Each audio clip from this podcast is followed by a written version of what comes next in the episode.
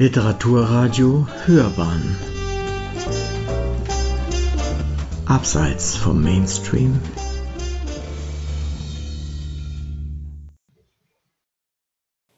Zeichen und Zeiten. Anna Bolava. Der Duft der Dunkelheit. Eine Rezension von Konstanze Mattes.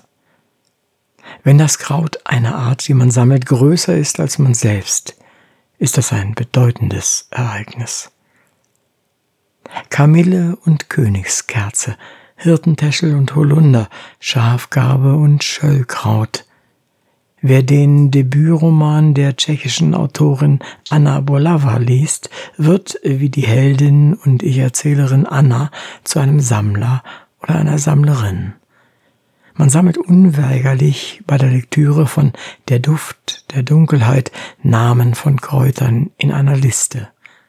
Alle Heilpflanzen, die in diesem Buch genannt werden, gibt es tatsächlich, weist die Schriftstellerin zu Beginn ihres Werkes hin, für das sie 2016 mit dem wichtigsten Literaturpreis ihres Landes ausgezeichnet wurde.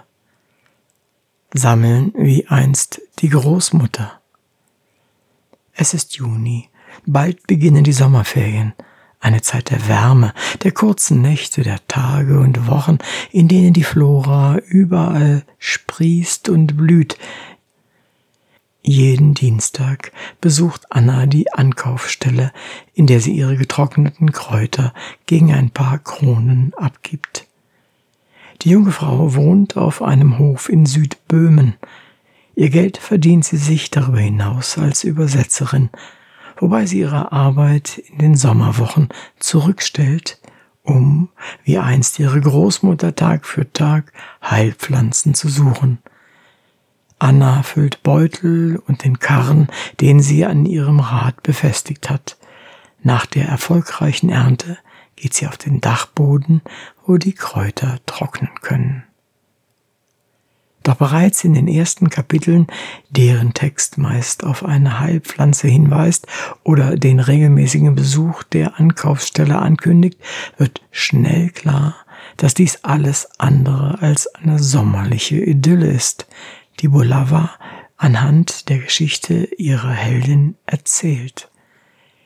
Nicht nur lebt Anna getrennt von ihrem Mann, der darüber hinaus nur noch einen Arm hat, Ihr körperlicher wie seelischer Zustand ist schlecht. Die Haare fallen aus, die Beine sind blau, eine Verletzung an ihrer Hand heilt nicht ab. Während ihre Cousine Miluska sie mit Medikamenten versorgt, gibt ihr Marcella, Cousine Nummer zwei, aus der Schulkantine, in der sie arbeitet, Essen, damit sie an Gewicht gewinnt. Unter welcher Krankheit Anna leidet, bleibt allerdings unklar. Einzig und allein das Sammeln der Kräuter scheint ihr Kraft zu geben, obwohl dieses zugleich einige Anstrengungen erfordert und der Heldin vieles abverlangt, sie nahezu an ihre Grenzen bringt. Sie in der Kleinstadt als eigenbrötlerische Außenseiterin angesehen wird und ihre Familie zerrissen ist, macht ihr Leben nicht einfacher. Sie scheint aus der Zeit gefallen zu sein, wenn sie mit dem Rad durch die Gegend streift, über ihr Sammeln akribisch Buch führt. Es macht mich traurig, was ich alles nicht sammeln kann und was alles existiert, wie die Welt ist und ich darin und auch wieder nicht.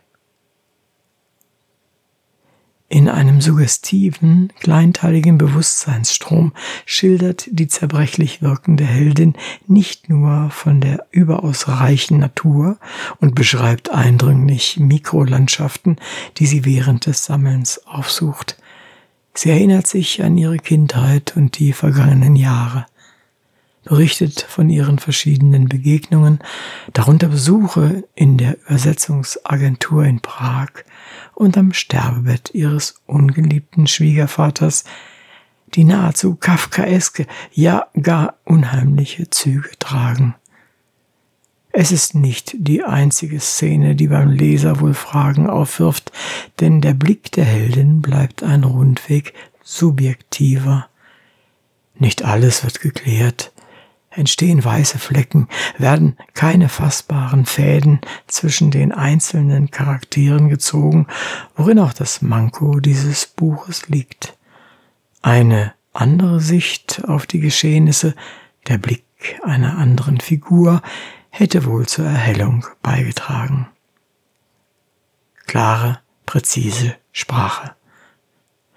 Und obwohl der Leser sich vielleicht etwas mehr Licht, Plastizität und Kompaktheit gewünscht hätte und die Geschehnisse rund um das Kräutersammeln eine gewisse Redundanz in sich tragen, entwickelt der Roman einen Sog. Es mag an der untergründigen Spannung liegen, vielleicht auch an dem Thema Natur und Naturheilkunde, an dem wieder mehr Interesse besteht, wie auch das Genre des Nature Writing seit einigen Jahren wieder auflebt. Auch durch die Sprache, die klar und präzise ist, kaum lange ausufernde Sätze aufweist, gelingt es der Autorin, den Leser an diese oft auch melancholische Geschichte zu binden. Anna Bolava 1981 in Südböhmen geboren, studierte Bohemistik in Prag und war eine Zeit für das Institut für tschechische Sprache der Akademie der Wissenschaften tätig. 2013 erschien ihr erster Lyrikband Das schwarze Jahr. Ihr Debütroman Der Duft der Dunkelheit wurde 2015 veröffentlicht und ist Teil einer Trilogie zu denen zwei weitere noch nicht ins Deutsche übertragene Bände gehören. Für ihren Erstling wurde die tschechische Autorin mit dem wichtigsten tschechischen Literaturpreis Magnesia Litera in der Kategorie Prosa geehrt.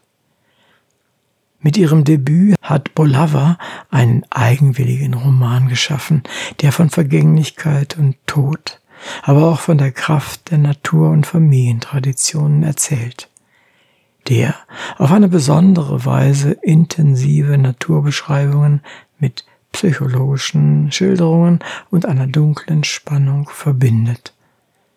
Es wäre begrüßenswert, wenn die beiden Folgebände der Trilogie ins Deutsche übersetzt werden. Anerkennung auch für den mitteldeutschen Verlag, der den Roman zwar nicht als gebundene Ausgabe, allerdings als reizvoll gestaltetes Taschenbuch herausgegeben hat. Sie hörten Zeichen und Zeiten. Anna Bolava, Der Duft der Dunkelheit, eine Rezension von Konstanze Mattes, in der Übersetzung aus dem Tschechischen von Katharina Hinderer. Sprecher Uwe Kulnig.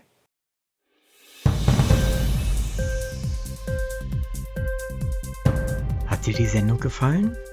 Literatur pur, ja, das sind wir. Natürlich auch als Podcast. Hier kannst du unsere Podcasts hören. Anchor, Spotify, Apple Podcast, iTunes, Google Podcasts, radio.de und viele andere mehr.